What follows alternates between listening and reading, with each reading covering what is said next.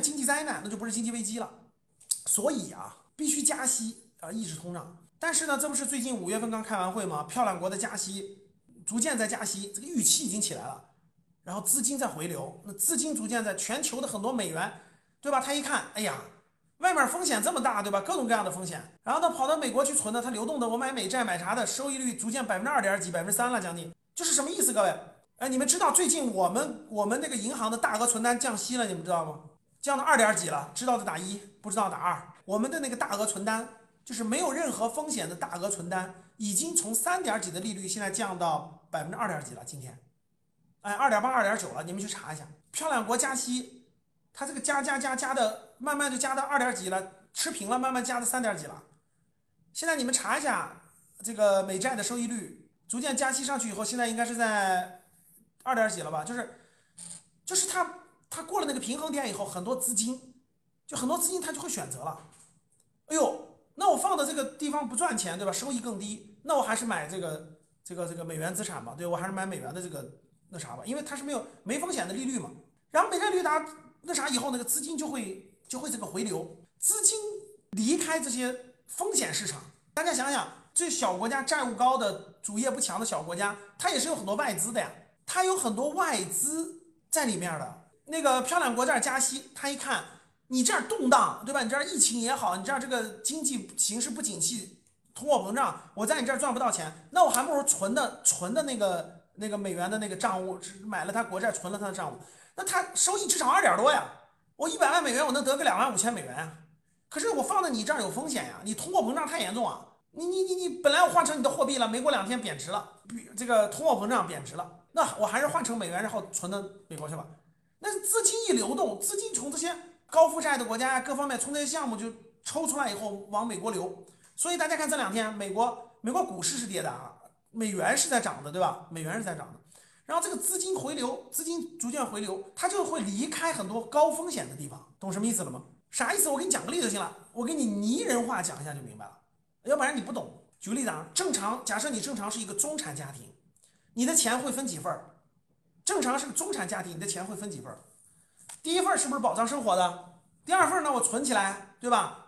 生活费。第二份我买点就稳健的，收利息赚点利息的，稳健的不会倒闭的啊，比如债券呀，对吧？比如说那个呃，这个这个存银行存款啊，对吧？收点银行理财呀，收点利息的。那你总是有一点小钱做点高风险的东西的，对不对？我买点基金啊，买点股票啊，对吧？如果你钱还多一点，对吧？我搞点创业呀。呃，投朋友的几个项目啊，大家能听懂了吗？我说的是稍微有钱点的人啊。你说老师，我穷人，我只有货，我只能只有储蓄，我我是月光，一个月吃饱了，下个月不饿。那你那你感受不到这件事儿。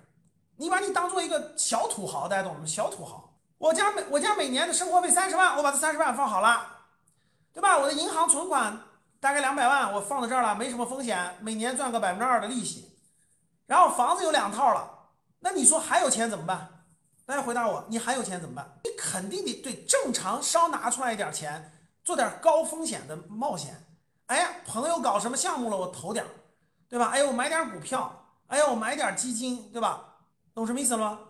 这是三类真正的富人呢。对了，再还有第四类，这叫做四象限。第四类叫什么？做点慈善，就每年的高收益拿出一点钱，做点公益，做点慈善。所以最简单的投资，各位。正常一个中产以上的家庭啊，啊，基本上都是这四类，听好了啊，生活费啊，稳健的、稳健的不会有安全性的投资，然后就是高风险的投资，然后就是每年拿一点小钱做点公益、做点慈善，这是资产的四大类，这资产的四大类，听懂了吗？四个类型就是这么划分的，听懂了啊？然后呢，你你想想，我就拟人化理解，国家和人是一样的，大家想想，如果你是一个正常的，你是不是？举个例子啊，假设你，呃，存款放了三年的，你家一年三十万的生活费，放一百万，三年的生活费管住了，是不是？那银行存款放个两三百万的理财，呃，定期存单，收益低一点，但没有风险，可以了吧？然后呢，每年你还捐个三三五万块钱做点公益慈善，可以了吧？但是你手里还有两三百万，就这些都配完了，还有一点钱。如果是以前，如果是以前房子在涨的时候，你肯定买房了嘛，对吧？哎呦，房子在不停的涨，哎，咱买买不起北上广深的，咱去成都买一套，咱去苏州买一套，咱去武汉买一套，重庆买一套，买不了这些，咱能不能对吧？就是昆明买一套，就是你你你你呃你你想投资房产获得更高的收益，呃，你就会拿这个闲钱。现在房子不涨了，你怎么办？对吧？这个钱你可能有一部分，哎呦，朋友搞了个创业公司，我觉得不错，开个饭店，那我出资五十万。啊，朋友出了两三百万，我出五十万，成功就成功了，不吃帮不成功，失败了，失败了吧？这这钱就当打水漂了。但是我愿意冒这个险，这个钱是什么资金？冒险资金。比如说，哎呦，这个房子没前景了，未来可能股市好呀，对吧？我投点基金，投点股票吧。哎，别太多，三五十万往里放进来，可以不可以？我有闲钱了，我就有这个需求了。冒险资产，风险资产。假设你风险资产有一百万，听懂了？你有一百万。哎呀，朋友创业对吧？我投了点钱，对吧？股票我买一点，风险资产我买一点，是不是很正常呢？结果现在另外有一个资，这个银行利率提高了，听懂了？银行利率提高了，就你知道创业的风险很大，房子不能买，创业那钱打水漂了。当当有一个这时候跟你说啊，买国库券吧啊，国库券的这个收益率提高了，哎，你就会觉得。这个钱我给了创业，现在疫情，创业这死亡率太高了，我这个钱就别投创业了呗。股市天天跌，我就别投股市了呗。哎，正好有个有一个美元在升值，加息，要不我换点美元呗，对吧？哎，要不我这个钱这个本身你就是美元，假设你本身这个就是美元，哎，那干脆我存买美国国债或存的那啥利率高一点呗，我就别冒这个风险了呀。你看见没有？这个钱从哪儿撤走了？这个钱是不是从风险，就是高风险领域撤走了，对吧？哎呦，这个钱就别买股票了，股票风险高，我还是买了这个收益率，虽然一年就两三个点，但是稳定啊。现在形势不明朗啊，全球通货膨胀危机，万一爆发危机，我这个钱没了怎么办？算了吧，我还是把它听明白了吗？那我只是一个人，这个世界上有非常多的有钱的人，特别是美元资产啊，全球很多美元资产，他跟我的思路是一样的。他以前总是要拿出一点钱，每年收入一百万美元的人，他总要拿出一点钱来去做点高风险投资，对吧？但是现在疫情呀，经济不景气啊，然后呢，美元加息了，哦，那我不如把这个钱就不去创这个业了，对吧？不去投这个创业的钱，不去做这个高风险的了，我把它拿出来存在这儿呗，安全一点呗，听明白了吧？对了，避险情绪浓厚，所以就造成了。我是一个人，各位，你们想想，全球掌握资金的人，如果他都在做这个动作，哎，那要不我换点美元吧？哎，美元不是加息吗？哎，要不我存的安全点？本身这个冒险池塘，我指的是高风险池塘。假设里面是这么大，假设这么大，我问你们，美元加息的事儿会发生什么情况？会发生什么情况？以前是这么大，以前是这么大，现在你们回答我一下，下一步会发生什么情况？这个池子会更大还是更小？里面的水，钱就是水，听懂了啊？水会更大还是更小？会扩大还是缩小？哎，不错啊，这有没听明白的啊？但是大多数人听懂了，肯定是要变小嘛，水要往回缩，往回缩。这个水塘，你就把它理解成一个水塘的面积，这个水塘的面积，这水塘面积要往回缩呀。为什么？它资金从里面抽走啊？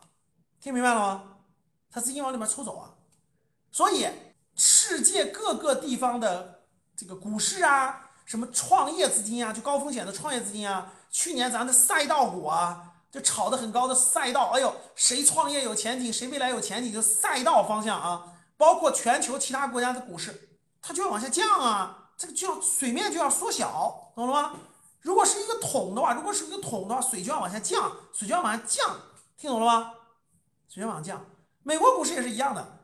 站在美国来说，漂亮国来说，你你加息以后，这个资金就本身它也在高位，本身美国资本市场在高位，那它也其实你都这么贵了，对吧？我这儿我都是美元，你是选择安全点，这个每年获得百分之二、百分之三收益呢？百分之三收益呢？